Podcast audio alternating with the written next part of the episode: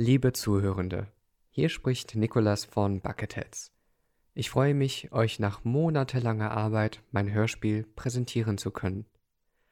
Ein großer Dank geht an die Autorin Clara Manzel, die uns die kreative Freiheit gegeben hat, ihre Kurzgeschichte Der Klon zu vertonen. Ein besonderer Dank geht auch an drei weitere Mitwirkende.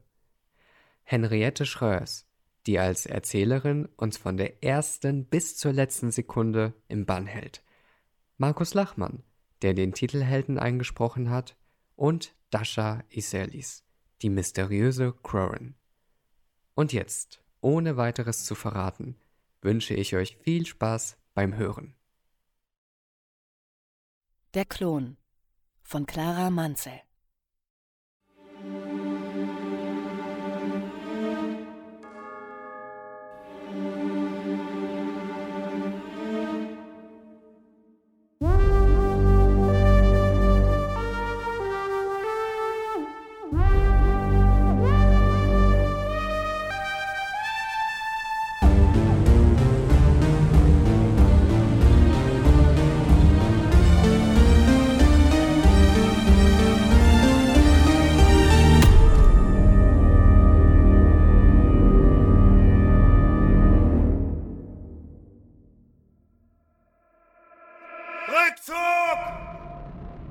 spürte seine Augenlider flackern, haschte nach einem Gedanken am Rande seiner Wahrnehmung und scheiterte. Seine Augen ruhten wieder still. Er ruhte still. Das Vergessen setzte ein. Dann. Der Gedanke kam näher. Er erinnerte sich wieder daran, dass er war. Nicht wer er war, nicht wo er war, nur dass er war. Aber erneut spülte die Ohnmacht das Wissen weg, und die Dunkelheit schluckte alle Empfindungen. Erst als er das nächste Mal aufwachte, spürte er den Schmerz. Überall wie etwas Physisches, das von außen versucht einzudringen und von innen versucht herauszubrechen. Den Gedanken hatte er längst verloren. Er war die Klippen seines Geistes heruntergefallen, ins Vergessen, in die Schwärze, und er selbst fiel hinterher. Doch der Gedanke kam zurück, und diesmal konnte er ihn fassen. Drei Sekunden betrachtete er ihn in seiner Hand, dann drang er ein in seinen Verstand, in sein Verständnis, und der Klon riss die Augen auf. Rückzug, Kampf, Schmerz, Angst. Er erfasste in Sekundenbruchteilen das auf dem Boden lag, waffenlos, den Helm noch auf dem Kopf. Dann reagierte er, stieß sich impulsartig mit den vor Schlachtendreck gräulichen Stiefeln nach hinten. Schnell. Zu schnell. Schmerzhaft krachte sein Kopf gegen die Wand hinter ihm und ein Piepsen machte sich in seinen Ohren breit. Er beachtete es nicht, war darauf trainiert, Ohrensausen zu ertragen. Bomben und zerfetzte Trommelfälle. Das war sein Alltag. Doch neben dem Piepsen war Stille. Die Abwesenheit von Blasterschüssen dröhnte in seinen Ohren und der Klon begann seine Umgebung genauer zu betrachten. Er saß in einem kleinen, runden Raum voller Knöpfe und Hebel. Hinter sich spürte er eine unbarmherzige, urgewaltige Kälte, und er verstand, dass er, würde er sich jetzt umdrehen, in ein unendliches, urexistierendes Nichts starren würde. Der Kampf war vorbei, der Rückzug war vorbei. Die Schlacht? Das Schiff? Eine Rettungskapsel, murmelte er. Er lehnte sich gegen das Sichtfenster und legte seine Hände kraftlos neben sich ab. Wieso war er nicht tot? Im Kampf fallen, das war seine Aufgabe. Nicht fliehen. Denk nach. Deine Aufgabe ist es, einen Krieg zu gewinnen, nicht unnötig für Ruhm, Ehre und Heldentum zu sterben. Aber dennoch, eine Rettungskapsel war ein leichtes Ziel. Wieso hatte ihn niemand abgeschossen, gekapert oder sonst wie getötet? Er wollte sich umdrehen, um durch das Sichtfenster hindurch in der Weite des Alls nach einer Erklärung Ausschau zu halten, doch ein jäher Schmerz hinderte ihn an der Bewegung. Als sich seine Muskeln nach dem Schreck entkrampften, wagte er es, nur seinen Kopf zu drehen. Er sah hinab auf seine Hand, die etwas Kaltes, Vertrautes berührte. Die harte Panzerung, die winzigen, weichen Stellen dazwischen. Eine Rüstung. Generation 2. Neben ihm lag ein Bruder. Tot. Zwei qualmende Löcher in seiner Brust flehten wie Leuchtfeuer um Rettung. Dafür ist es zu spät, mein Bruder, flüsterte der Klon. Zu spät. Es war Klicker. Großmaul, mutig, aber bisweilen leichtsinnig. Ein wahrer Kamerad, immer im Alleingang unterwegs, aber stets bereit, sich für andere vor den Lauf zu werfen. Es war sein Leben lang klar gewesen, dass er eines Tages für einen anderen sterben würde. Wieso für mich, Klicker? Du hättest leben können. Der Gedanke von vorhin war zu einer Erinnerung geworden. Der Klon sah wieder, wie das Feuer um sie herumflog, Sätze, Schreie und Stöhnen durch die Luft sprangen und über allem der Befehl Rückzug hing. Dann war der Schmerz gekommen. Ein Moment der Unachtsamkeit, dann ein zweiter. Er hätte es nicht geschafft, hätte Klicker sich nicht zu ihm umgedreht und ihn mit zu sich in die Kapsel gezogen. Ohne Deckung, aufrecht, hatte er ihn in das kleine Raumschiff gezerrt. Kurz bevor sich die Türen schlossen, waren zwei Blasterschüsse hindurchgefegt, mitten in Klickers Herz. Er musste die Kapsel noch gestartet haben, doch in diesem Moment hatte der Klon bereits das Bewusstsein verloren. Ich hätte sterben sollen. Ich war unaufmerksam. Auch das war sein Alltag. Tote Brüder, tote Freunde. Und doch tat es weh. Es brannte schlimmer als die Wunden an seiner Seite und legte sich schwerer auf ihn als der Staub nach einem Gefecht. Schmerz. Wieder durchzuckte er ihn und die Dunkelheit wogte auf, begann ihren Kampf gegen den Schmerz und siegte mit Vergessen. Ein Ruckeln holte den Klon zurück in die Wirklichkeit. Die Bewegung tat seinen Verletzungen nicht gut, aber er war froh, wach zu sein. Diesmal bewegte er sich gegen den Schmerz, observierte die Kapsel, seine Umgebung. Das Guckfenster hinter ihm zeigte verschwommenes Grün mit Farbsprenkeln, alles eingehüllt in den gelblichen Schein der brennenden Atmosphäre. Große, dunkle Schemen befleckten den Anblick des Planeten, auf den die Kapsel zufiel, und der Klon versuchte sie wegzublinzeln.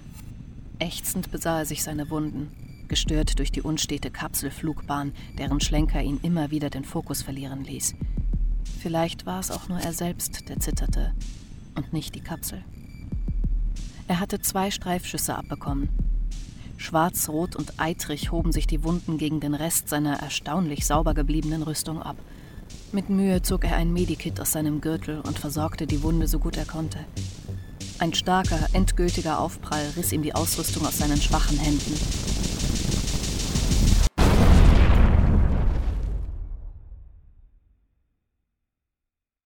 Und er blickte auf. Das Grün war nicht mehr verschwommen und auch nicht mehr grün. Ohne den gelben Schein konnte er sehen, dass draußen um ihn herum blaue, violette und türkisene Pflanzen emporrankten und blühten – manche höher, manche tiefer, aber alle wild und frei. Der Klon kannte den Planeten nicht, und wie es aussah, kannte der Planet auch keine Klone, keinen Krieg, zumindest nicht hier. In der Enge der Rettungskapsel mit der Leiche Klickers, die den Raum noch so viel kleiner werden ließ, wirkte die Weite draußen fast noch beängstigender als der Blick ins All. Der Klon spürte die Fesseln der Einsamkeit um seinen Brustkorb enger werden. Kopf hoch, Soldat. Das hier ist nur eine Mission. Ein Teil deiner Aufgabe. Finde Zivilisation. Finde deine Einheit. Finde den Krieg. Beinahe konnte er sich einreden, die Stimme eines seiner Brüder zu hören. Sie klangen alle so ähnlich. Aber nicht gleich. Nicht gleich. Und er war alleine. Die Blutung hatte gestoppt, doch damit schien der Schmerz in seinem Körper eingesperrt worden zu sein.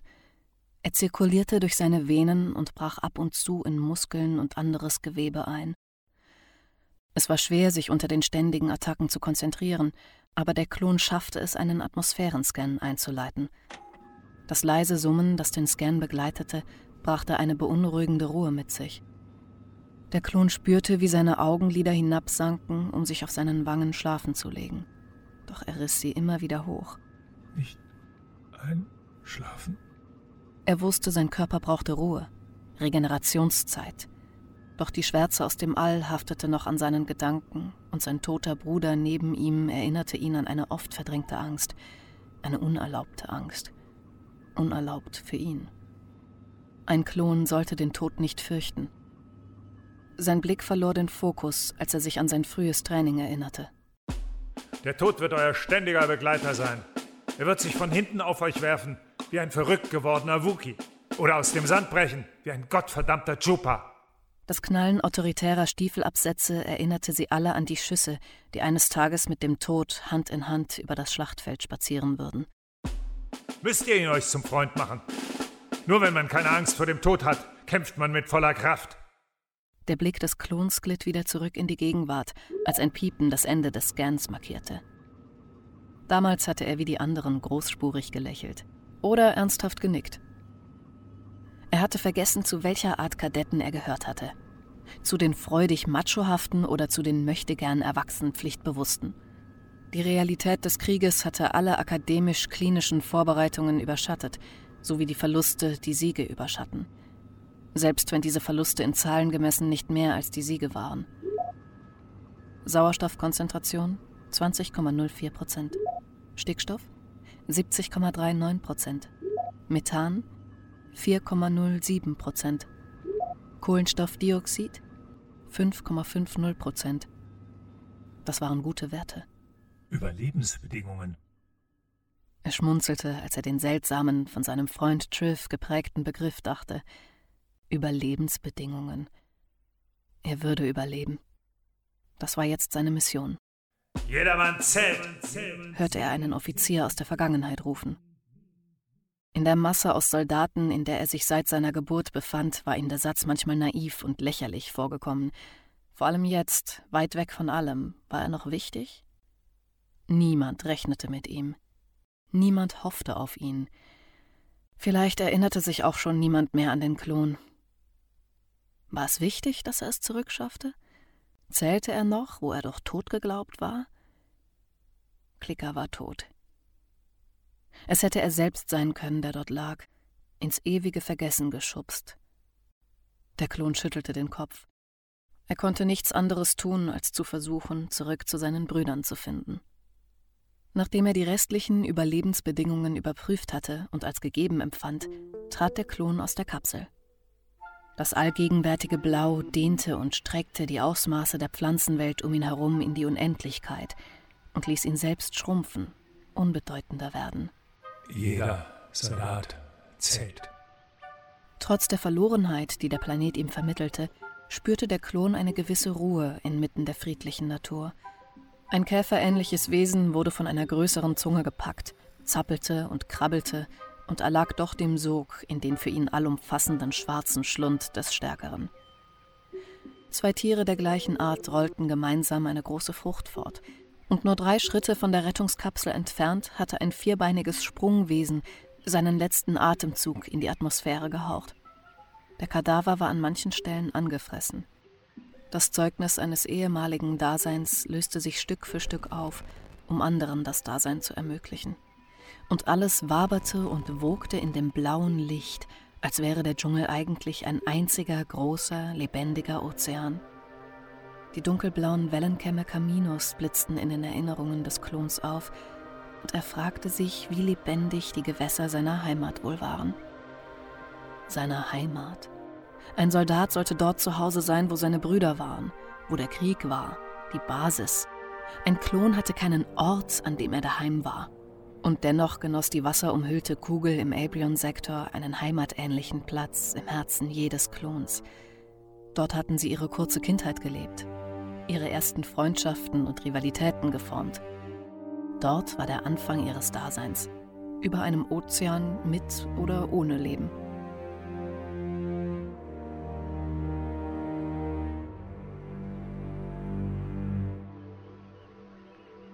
Der Klon schüttelte sich aus seinen Gedanken und konzentrierte sich wieder auf seine Außenwelt. Selbst wenn es hier keine Raumschiffe geben sollte, etwas Werkzeug würde dem Klon genügen, um seine Rettungskapsel für einen letzten Flug zurück ins All umzubauen. Vielleicht würde ihm der Flug nichts nutzen. Vielleicht würde er statt auf einem blauen Planeten im schwarzen All stranden. Allein, vergessen, verloren, und irgendwann tot. Aber die Chance, mit der Kapsel zu einem Raumhafen zu gelangen, bestand. Alles, was der Klon tun musste, war, sich durch den Dschungel zu schlagen und Zivilisation zu finden. Der erste Schritt tat weh. Der zweite auch. Der Klon traute sich nicht, den Schmerz mit Arznei zu betäuben. Was, wenn er noch anderes damit betäubte? Seine Instinkte, seine Reflexe, seinen Willen weiterzugehen. Auch der vierte und der fünfte Schritt taten weh, und alle zehn danach.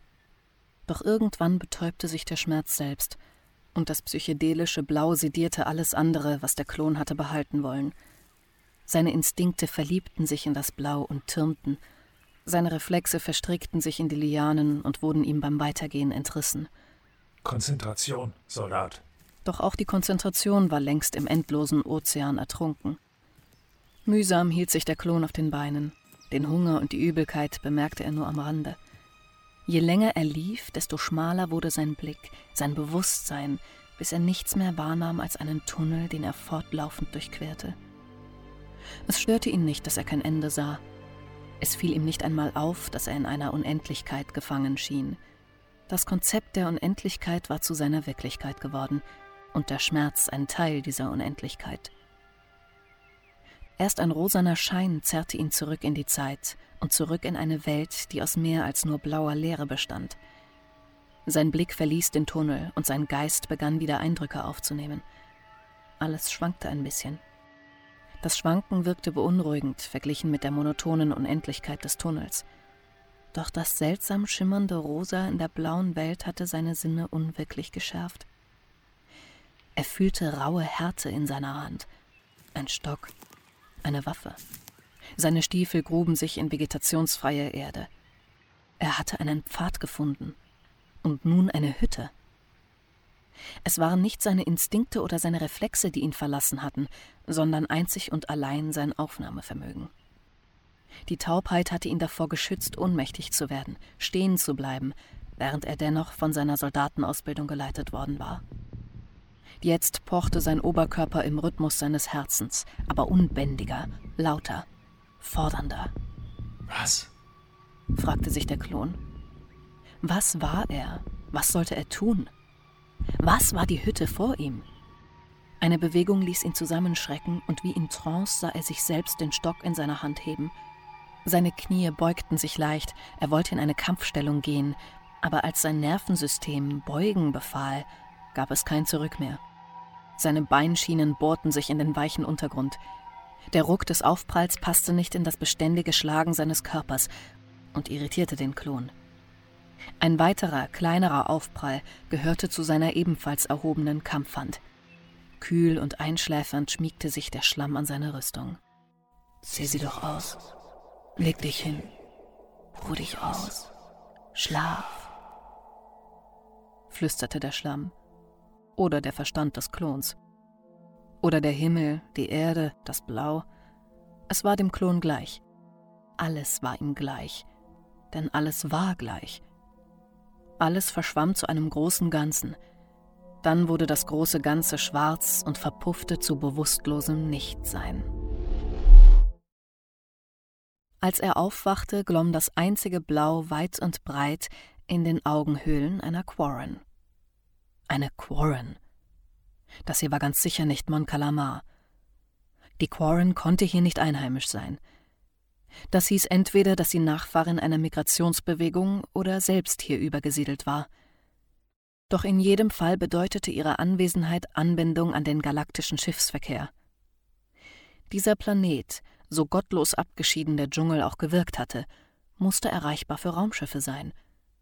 Und bestimmt fand sich auch das ein oder andere Abflugbereite. Der Klon spürte einen Anflug von Hoffnung und Freude. Dann schreckte er hoch. Kein Schmerz, keine Verwirrung, volle Aufmerksamkeit, volle Denkfähigkeit. Was habt ihr mit mir gemacht? Er war nicht gefesselt. Er konnte seine Beine problemlos von seinem Lager schwingen, doch er trug keine Rüstung. Eurem Körper bei der Heilung geholfen. Was habt ihr mit mir gemacht? Niemand kann über Nacht so vollständig geheilt werden. Selbst ein Bagdad-Tank braucht länger für die Verletzungen, die ich erlitten habe. Also was habt ihr mit mir gemacht? Die Heilung hat einen Monat in Anspruch genommen. Ihr habt geschlafen. Er sah sie an. Nichts an ihrer aufrechten Haltung ließ er ahnen, dass sie ihn anlog. Nichts in ihrer ruhigen, besonnenen Stimme deutete auf eine List hin. Wachsam sein, Soldat. Wie? Ich habe nachgeholfen. Euer Körper brauchte Ruhe. Er braucht sie jetzt noch. Wer seid ihr? Wer seid ihr? Ihr stolpert aus dem unbewohnten Dschungel und brecht vor meine Tür zusammen. Ihr tragt eine rein weiße Rüstung und wedelt mit einem Stock herum. Euer Körper ist vom Kampf gezeichnet. Dabei hat dieser Planet meines Wissens nach noch nie einen Krieg erlebt oder eine andere intelligente Spezies als mich gesehen. Also verratet mir zuerst, wer seid ihr? Ich bin ein republikanischer Soldat und wurde in einem Weltraumgefecht verwundet. Ich benötige ein Schiff für die Heimreise. Sie schwieg und er setzte leise hinterher. Eine Rettungskapsel brachte mich auf euren Planeten. Dann wartete er angespannt auf ihre Reaktion. Wenn sie zu den Separatisten gehörte, hatte sie keinen Grund, ihm freundlich gesinnt zu sein. Vielleicht hatte sie ihn gepflegt, um ihn für Antworten zu foltern. Immer wachsam sein, Soldat. Selbst wenn ihre ozeantürkisenen Augen vor Unschuld triefen. Ein republikanischer Soldat. Die Republik führt Krieg? Er versteifte sich. Welches Spiel spielte sie? Hoffte sie, dass er ihr im Glauben an ihre Unwissenheit taktische Informationen verriet? Ihr müsst davon gehört haben. Plötzlich vereiste ihr Blick. Das Türkisblau wurde hart und kalt. Nein, ich muss nicht. Hier gibt es keinen Krieg, hier sterben keine Klone. Klone. Er hatte nie erwähnt, dass er ein Klon war. Ihr müsst hungrig sein. Er war hungrig, doch das Misstrauen, das sie mit ihren Worten in Schach hatte halten können, war von dem Eis in ihrem Blick entfesselt worden. Während sie davonging, um Verpflegung zu holen, sah er sich den Raum genauer an. Er war mehr oder weniger rund, und die Wände schienen aus Stoff zu bestehen. Allerdings störte etwas den Eindruck einer Wand. Ein zweiter Blick und der Klon verbesserte sich. Um sein Lager herum war ein durchgehender, langer Vorhang gezogen. Er konnte also kaum sagen, wie groß der Raum wirklich war. Nur das leichte bläuliche Licht, das unter den Vorhängen hervorquoll, ließ ihn mutmaßen, dass seine Krankenbleibe sich nach wie vor im Dschungel befand. Die Quarren kam zurück und fand ihren Patienten aufrecht stehend, mit einem herumliegenden, klotzigen Datapad bewaffnet. Hm, seht, ihr steht, als hättet ihr nie einen Kratzer abbekommen. Wo ist meine Rüstung? Hier herrscht Frieden. Ihr braucht keine Rüstung. Ich muss weiter ein Schiff finden. Hier gibt es keine Schiffe. Dann brauche ich Werkzeug. Ich kann meine Rettungskapsel modifizieren. Er kommt mit einer Rettungskapsel nicht an den Trümmermunden vorbei. Ein Wunder, dass ihr es damit überhaupt heruntergeschafft habt. Der Soldat ging vorsichtig, kampfbereit an ihr vorbei, durch den einzigen Ausgang, den er in seinem Vorhangraum gefunden hatte. Sie hielt ihn nicht auf.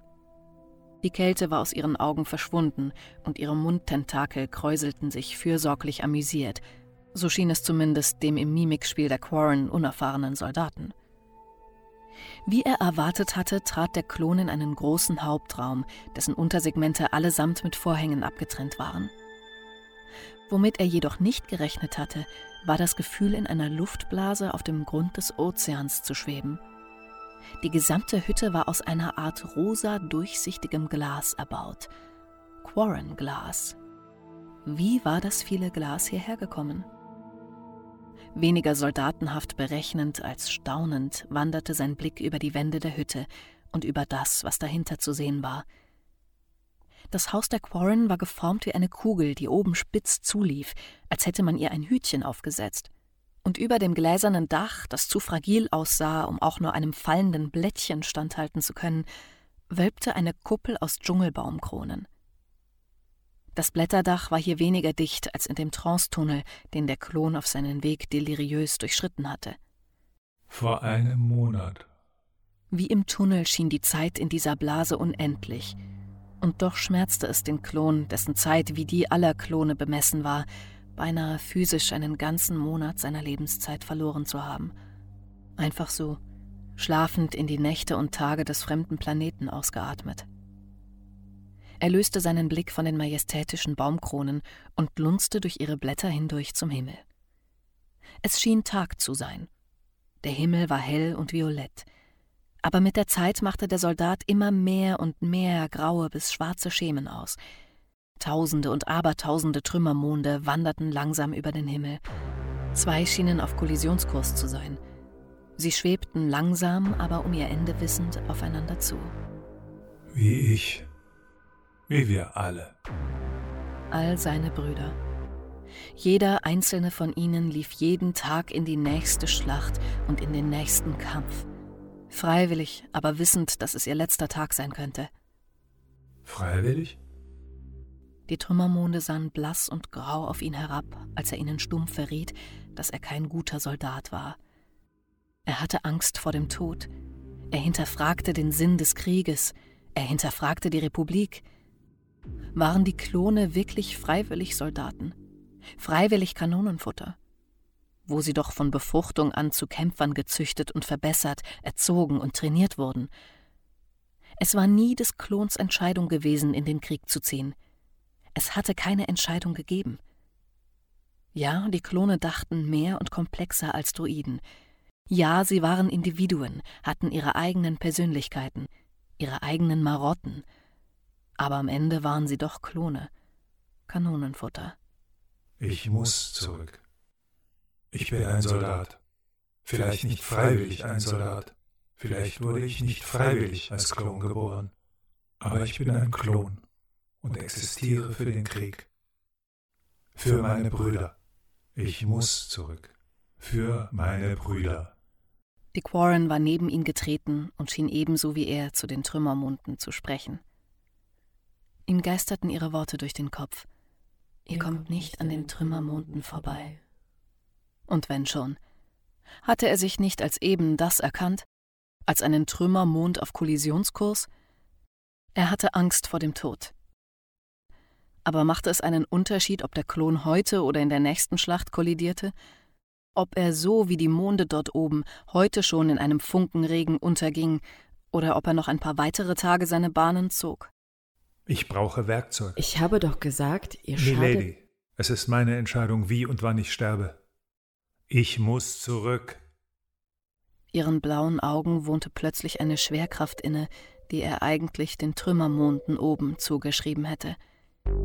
Er begriff, dass sie sich einen Monat lang um ihn gekümmert hatte, Sie schien zu hoffen, ihn zu kennen. Sie erwartete Dankbarkeit. Aber in welcher Form? Ich bin euch dankbar für eure Pflege. Aber ich bin ein Soldat und muss kämpfen. Wer hat euch gesagt, dass ihr ein Soldat seid? Wer hat euch gesagt, dass ihr kämpfen müsst? Es liegt in meiner Natur. Ihr wisst von den Klonen. Ihr habt mich einen genannt, ohne dass ich euch davon erzählt hätte. Ihr wisst, dass ich kämpfen muss. Ihr werdet sterben. Die Monde werden euch zerfetzen oder der Krieg. Ihr werdet sterben. Er schwieg. Sie schwieg.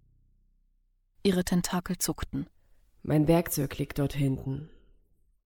Ich kann euch nicht halten und ich will euch nicht zwingen. Ihr seid frei zu gehen, frei zu sterben. Aber lasst mich dir helfen, die Kapsel vorzubereiten. Von beiden unbemerkt war die Quarren zum Du übergeglitten. Nach einem Monat waren die Spuren des Klons, die er verletzt und unachtsam auf seiner Suche nach Zivilisation hinterlassen hatte, verblasst, überwuchert, vergessen.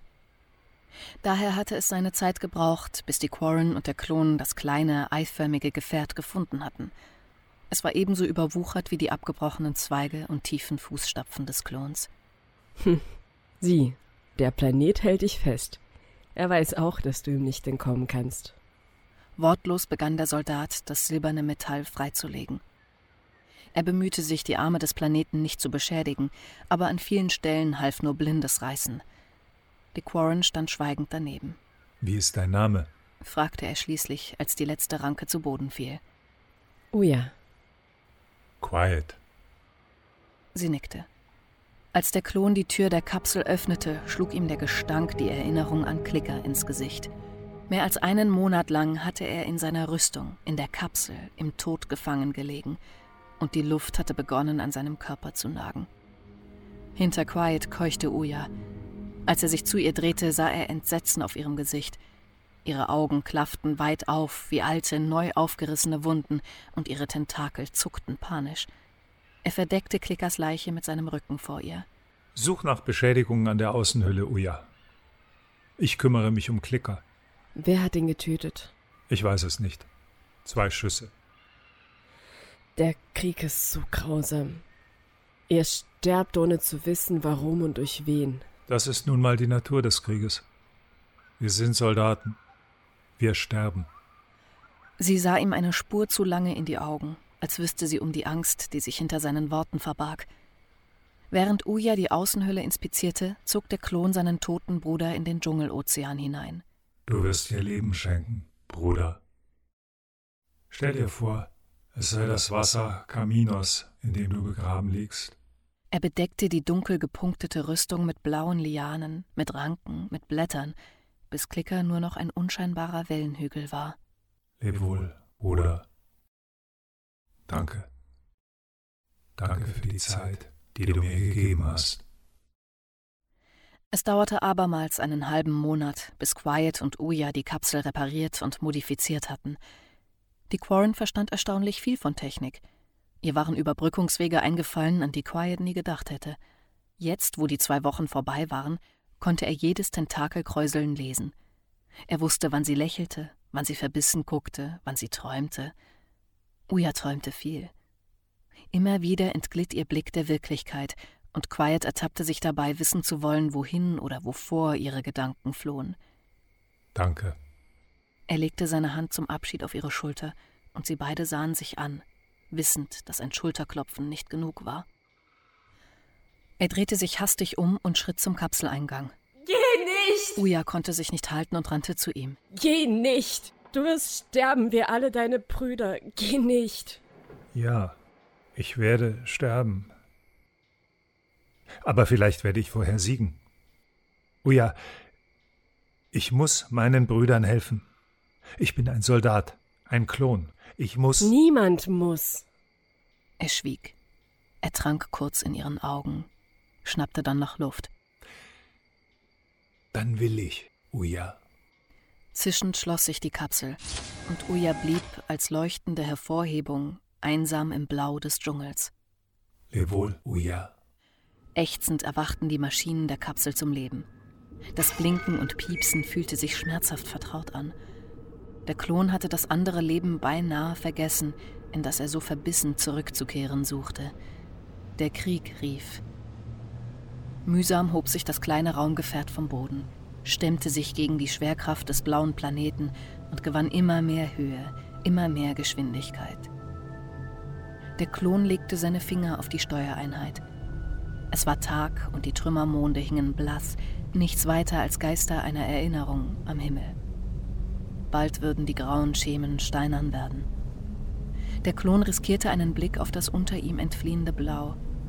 Uya stand irgendwo dort unten, ihr gläserner Kokon. Er würde sie sicher halten, hoffte Quiet. Dann ließ er die Gedanken an die Quarren und den Planeten unter sich mit dem Blau verschwinden und sah den Trümmermonden entgegen. Sie kamen näher, wurden bedrohlicher. Den Kolossen, die sich nun aus dem blass-lila Atmosphärenkreis schälten, hätte er seine Ängste nicht anvertraut.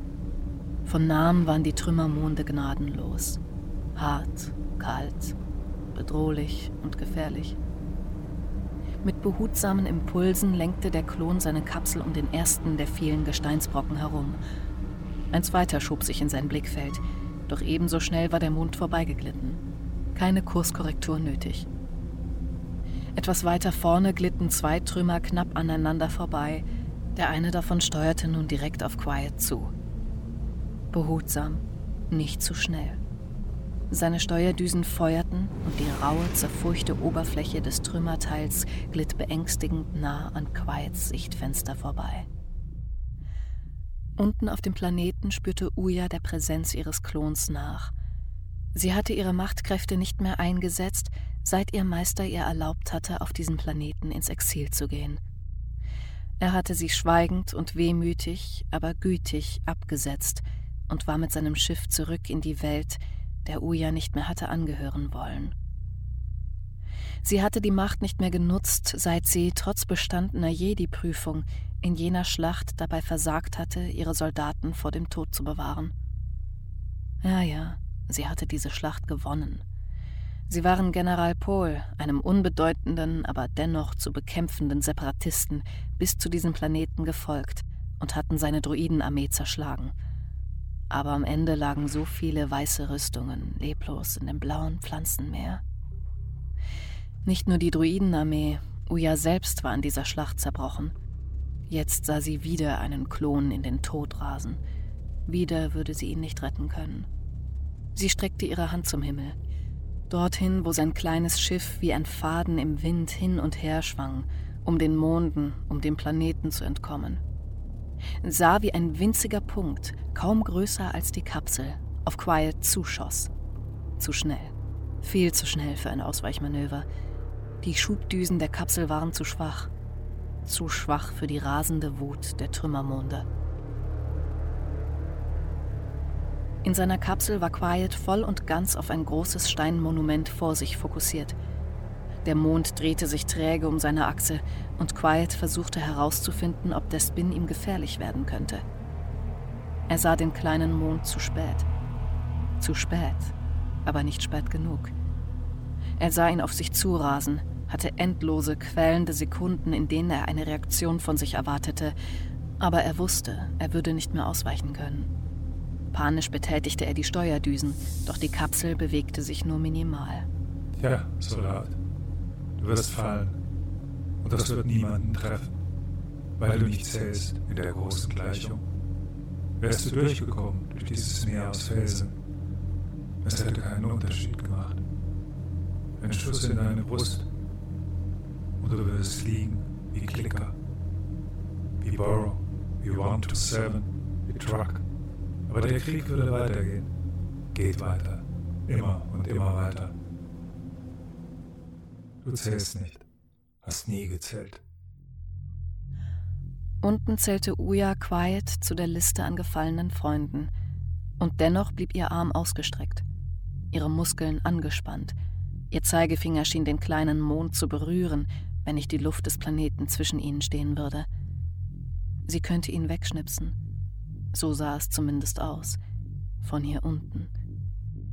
Du zählst nicht.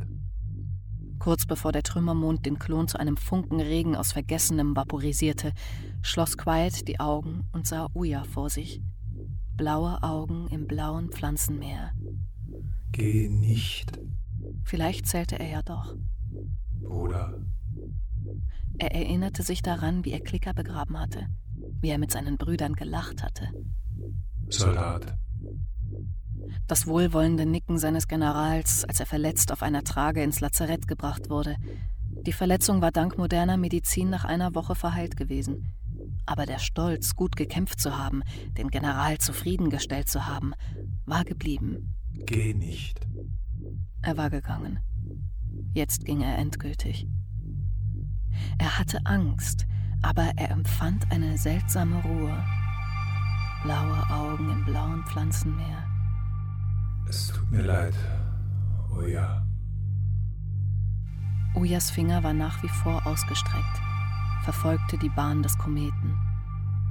Sie schrie auf vor Angst, und dann spürte sie, wie die Macht, wie ein alter Freund oder Feind durch sie hindurchschoss. Die drohende Nacht färbte den Himmel rot.